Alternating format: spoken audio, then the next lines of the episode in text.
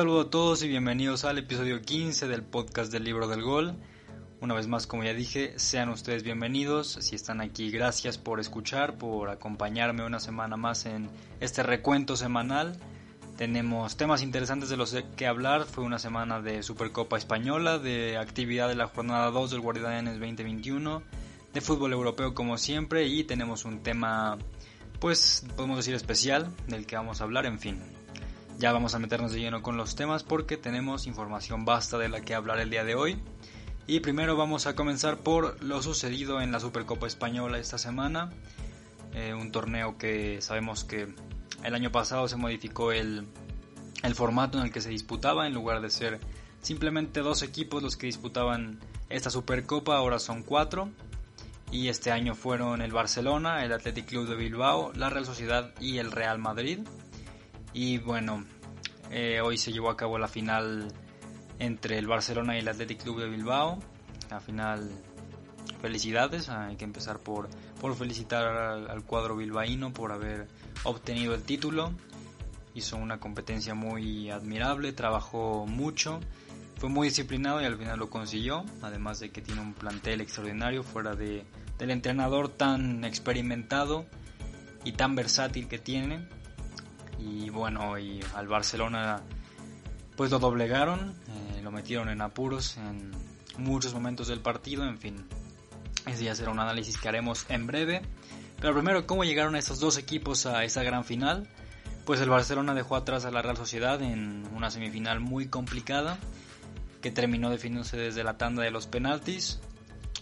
Eh, y en fin, de lo más destacable que tuvo ese partido, que tuvimos a un Griezmann bastante bueno, como decirlo, fue, fue de lo mejor que se le ha visto hasta este punto.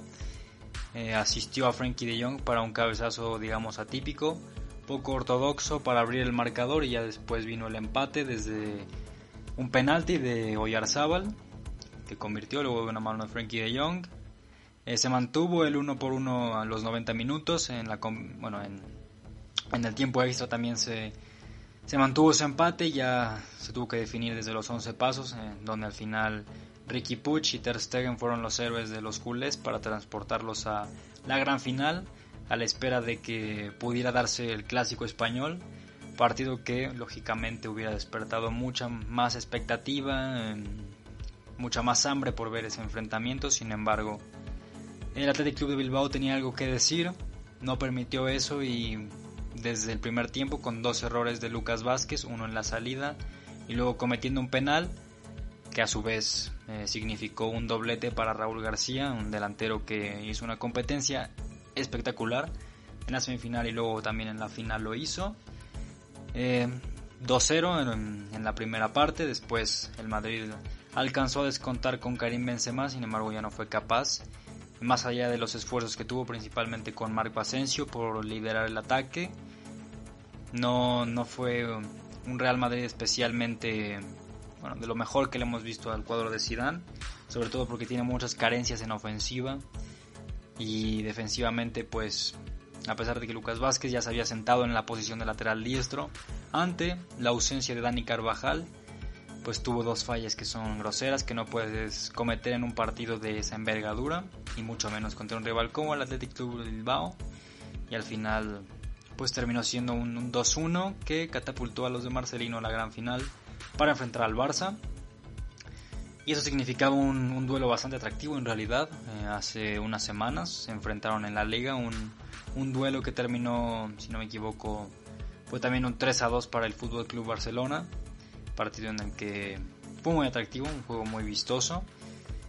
Eh, Lionel Messi convirtió dos goles, tuvimos a un buen Pedri, en fin, teníamos muchas expectativas por ver si el Bilbao había aprendido algo, si iba a modificar el esquema, verse un poco más, un poco más acertado al momento de presionar, de, de, buscar, de buscar goles en realidad y, y en fin teníamos ese cuestionamiento y al final Tuvimos un, duelo que comenzó con un Bilbao muy acelerado hacia la presión, eh, reduciendo totalmente los espacios en los que pudiera maniobrar el Barcelona, eh, dejando pues muy fuera de, juego a, Lionel Messi y a Pedri, los dos grandes creativos del club.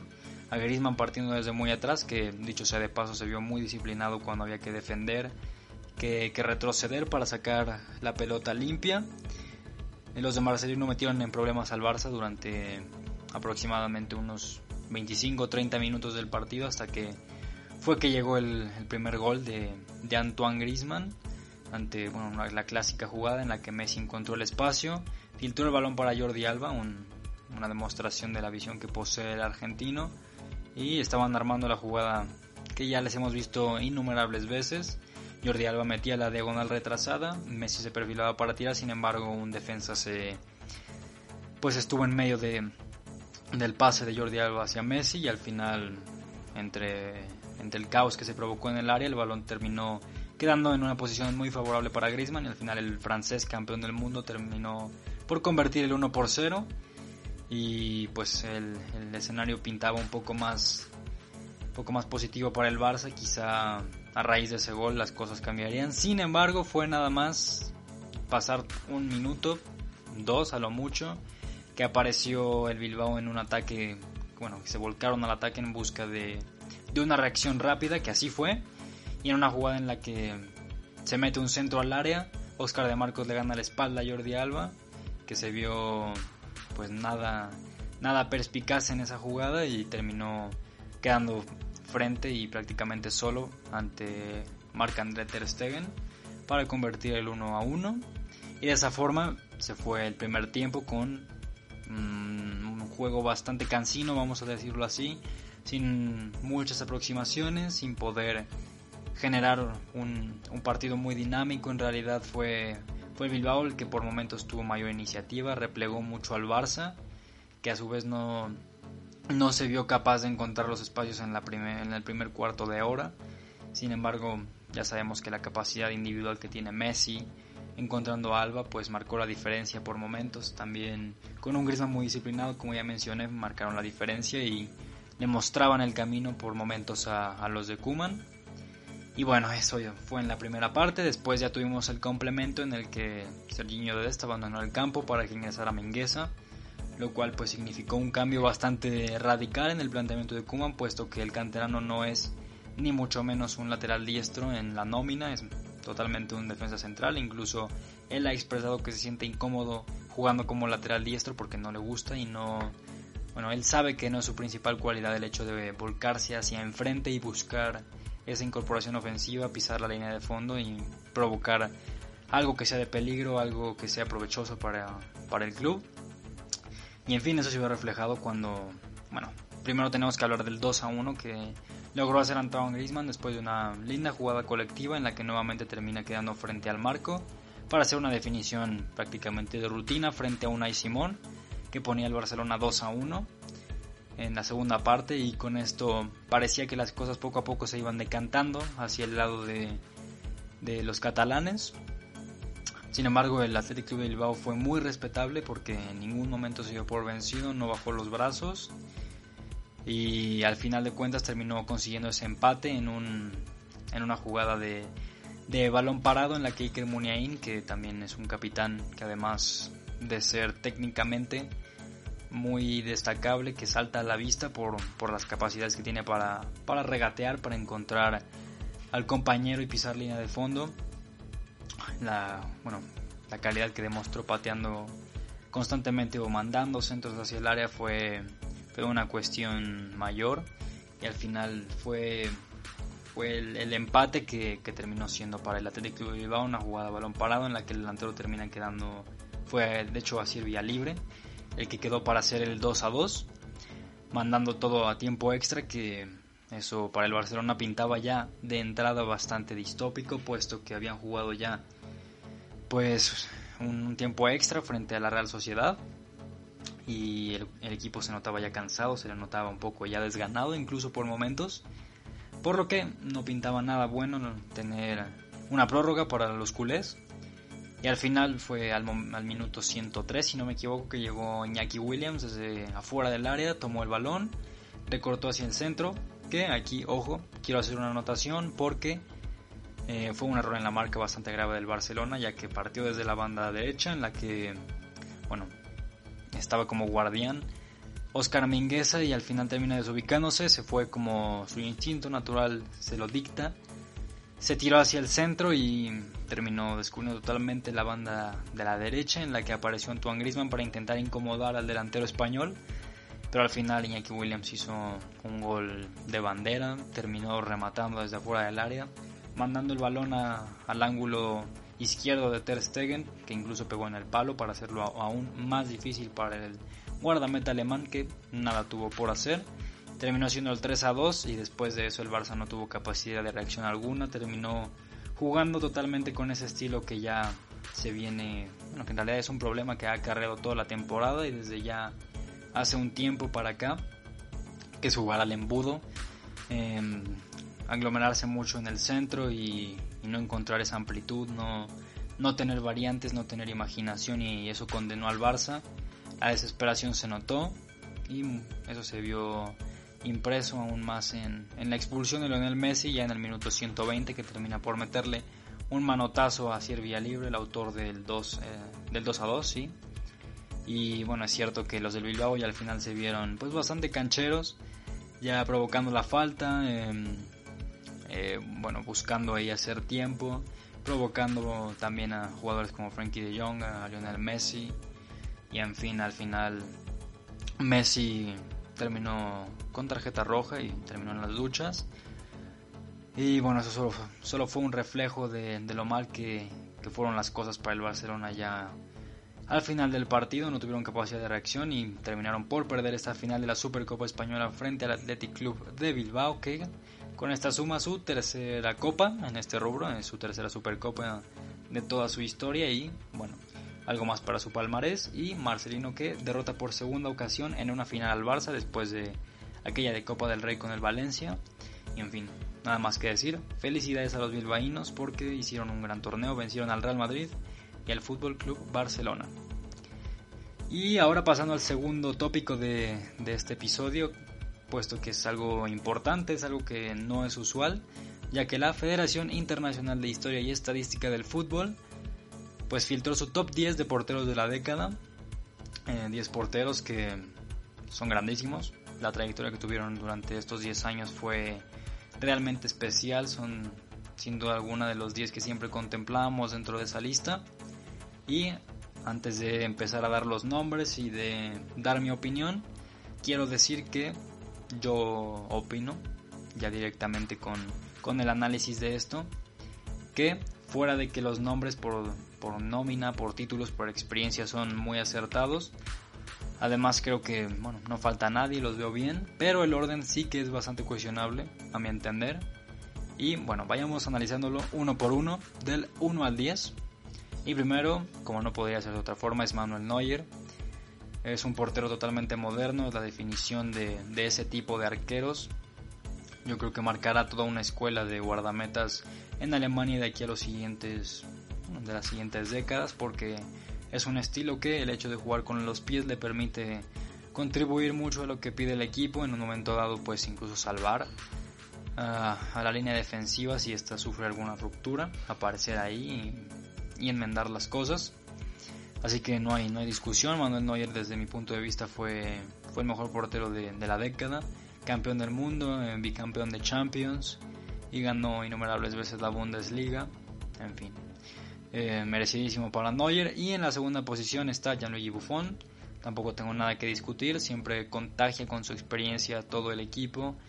Eh, transmite toda esa seguridad bajo los tres palos y también tuvo presencia en finales de Champions con la Juventus. contribuyó, fue campeón en Italia, luego ya recaló en Francia por una temporada donde no tuvo un mayor impacto, no tuvo una temporada particularmente especial, sin embargo era para decorar un poco más su trayectoria y en fin, también veo muy merecido lo de Buffon. Y en el tercer puesto es donde comienzan las interrogantes, creo yo, porque aquí se coloca a Thibaut Courtois y no estoy cuestionando la grandeza de, del arquero belga, a la vez creo que tuvo pues unos 10 años llenos de, muchas cosas destacables. Eh, llegó a la final con el Atlético de Madrid de la Champions League en 2014, eh, donde además ganó la liga esa misma temporada. Luego pasó a jugar en el Chelsea.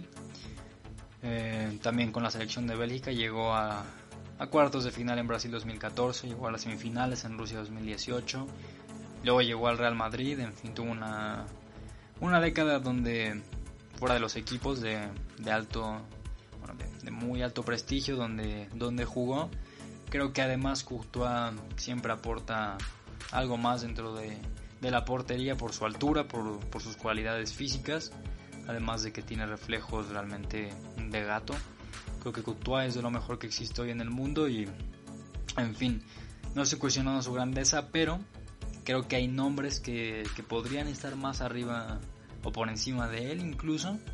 Por ejemplo, se coloca en la posición 10 a Iker Casillas, que creo que es algo realmente descabellado. Casillas tiene que estar en el top 10 sin duda, pero no puede estar debajo de jugadores como De Gea, por ejemplo. No, no creo que sea de esa forma. O incluso creo que el propio Keylor Navas tuvo una mejor década que Courtois. Pero en fin, eh, también es un, es un gran portero, sin duda alguna merece estar dentro de esta lista, pero creo que ponerlo en el top 3 es algo aventurado. No creo que sea lo más acertado, sin embargo, bueno. Lo dejamos ahí. Y en la cuarta posición tenemos a Hugo Lloris.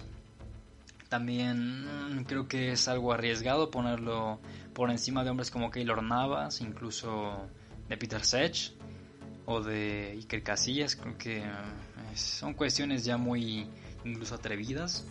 Siempre es complicado hacer ese tipo de tops porque tienes a jugadores de, de una grandeza pues distinta.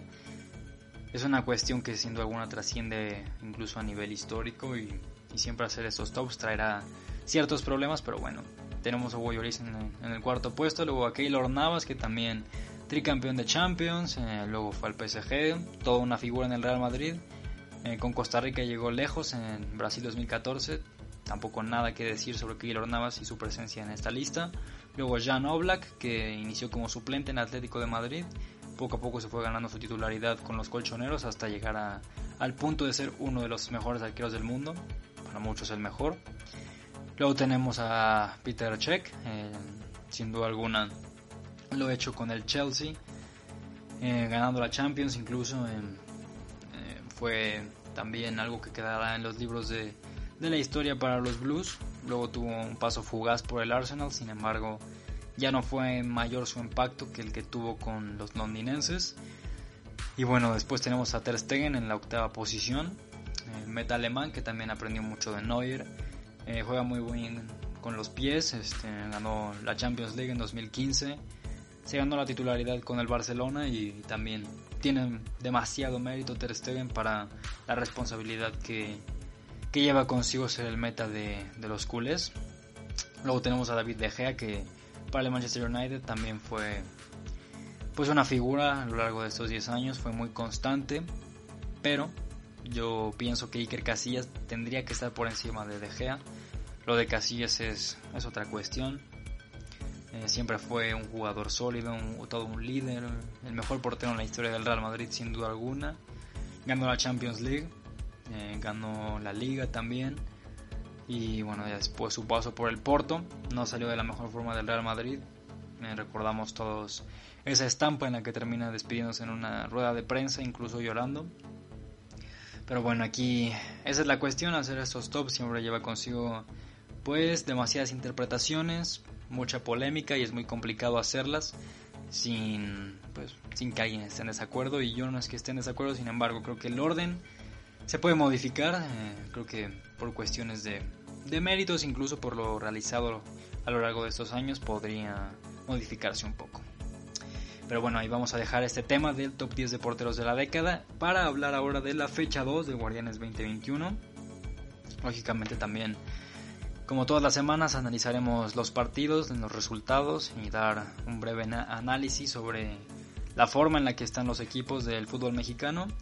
Porque el viernes comenzamos con un Necaxa contra Atlético de San Luis, un partido pues con, pocas cosas que destacar lógicamente. Eh, al final los hidrocálidos terminan llevándose la ventaja por 1 a 0 con un penalti de Ian González sobre el final. Y bueno, también comentar que le deseamos eh, una pronta recuperación a Unai Bilbao.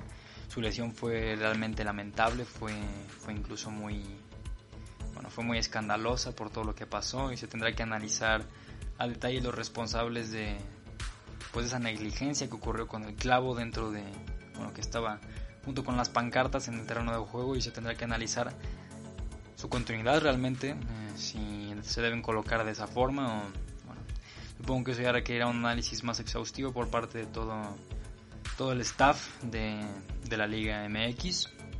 Y en el siguiente partido del viernes tuvimos un Juárez Cholos, un empate a cero, también sin, sin, mucho que destacar. Segundo empate sin goles para, para Tijuana de, de, Pablo Guede, que sigue sin convertir gol, también sigue sin recibir. Sin embargo, será ya, ya cuestión de que vayan pensando en cómo cambiar las cosas, cómo convertir goles. Y ya hablando de la jornada sabatina, comenzamos con un Chivas Toluca, con un entretenido 1 a 1. Un Toluca que ha tenido un buen comienzo, ganó la jornada pasada frente a, frente a Querétaro. Fue ahora un empate uno por uno contra, contra el conjunto de Chivas, que también tiene cuestiones destacables, va creciendo de a poco, también un equipo que necesita madurar bastante bajo el mando de Bucetich. Eh, Ponce volvió a, marcar y en fin, no, no, Ponce no notó, una disculpa fue Jesús Molina de cabeza. Sin embargo, en fin, creo que se va poco a poco notando la mano aún más de Bucetich, eh, ya incorporando al chico de Calderón como pues como un volante ya totalmente, ya no como un lateral, que es algo que era necesario por, por sus cualidades y por su instinto ofensivo. En fin, ese fue el, el partido entre Chivas y, y, los Diablos. Luego tuvimos un Cruz Azul contra Puebla, en el que la franja, una franja que está sorprendiendo bastante desde el torneo pasado y continúa con su buena forma. Ya suma 4 puntos ya que venció a la máquina por un 1 a 0. Ganó por la mínima con un gol de Tabó. Y Cruz Azul ahora que continúa con más polémica. El caso de Jonathan Rodríguez y el tema de que salió de fiesta. Hay videos, incluso se, se dice que es por eso que, que Juan Reynoso decidió mandarlo al banquillo. Sin embargo, a ciencia cierta no se sabe bien. En fin, esa es la situación de Cruz Azul. Continúa siendo muy complicada pero se tendrán que pensar en cosas nuevas y buscar soluciones. No hay más para Cruz Azul y también ser muy paciente, desde luego. Luego Monterrey venció al América en el partido más esperado de la jornada con un solitario penalti de Funes Mori. Después de eso Monterrey supo manejar la ventaja, tuvo la posesión en el campo contrario y pues realmente no recibió daño alguno del América, salvo en la última jugada del partido en la que estuvo muy cerca eh, el América de empatar con un casi disparo de Nico Benedetti, que al final no termina por entrar. Y en fin, eso conjugado con las apariciones muy oportunas del cachorro Montes, así como las posiciones largas en el campo contrario. Monterrey terminó por llevarse la ventaja, muy merecida, y un partido que pues tenía expectativas, bueno, más bien generó expectativas muy altas. Al final pues fue bastante discreto, incluso por momentos lento el partido. Pero bueno, eso ocurrió en Monterrey.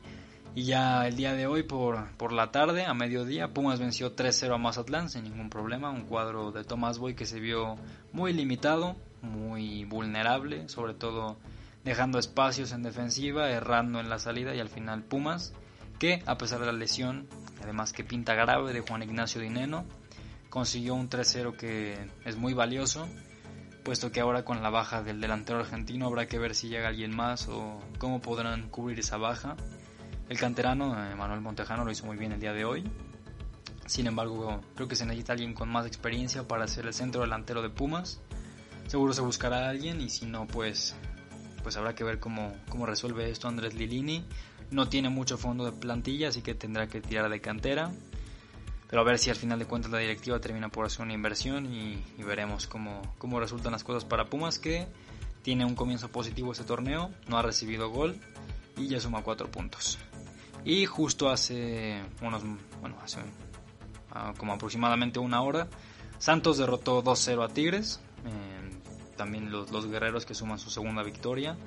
Ya llegan a 6 puntos de 6 posibles tras vencer a Cruz Azul. Eh, en la primera fecha con un golazo de Diego Valdés. Y ahora terminan por ganar 2 a 0 con, bueno, ante un Tigres que no contó con André Pierre Guignac. Y en fin, eso le, le pesó, hay que decirlo así. Y al final los, los guerreros terminaron por eh, vencer a, Tigres en casa. Y el día de mañana tendremos León Pachuca y en este momento se está disputando el Querétaro Atlas, así que son los dos partidos que quedan pendientes para la fecha 2. Y bueno, eh, realmente esa es la información sobre la que quería hablar el día de hoy. Fue un, episodio por cuestiones de acomodo de tiempos, fue más breve de, de, lo que acostumbro.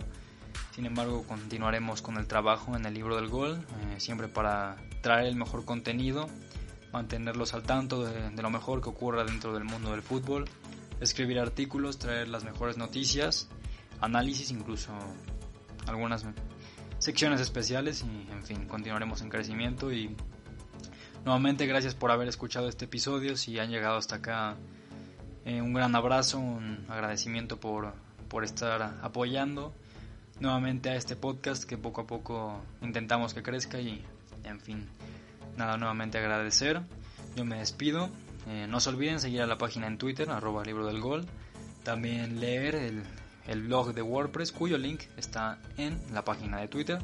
Yo me despido, soy Oscar Alfredo Mendoza y eso es el libro del gol.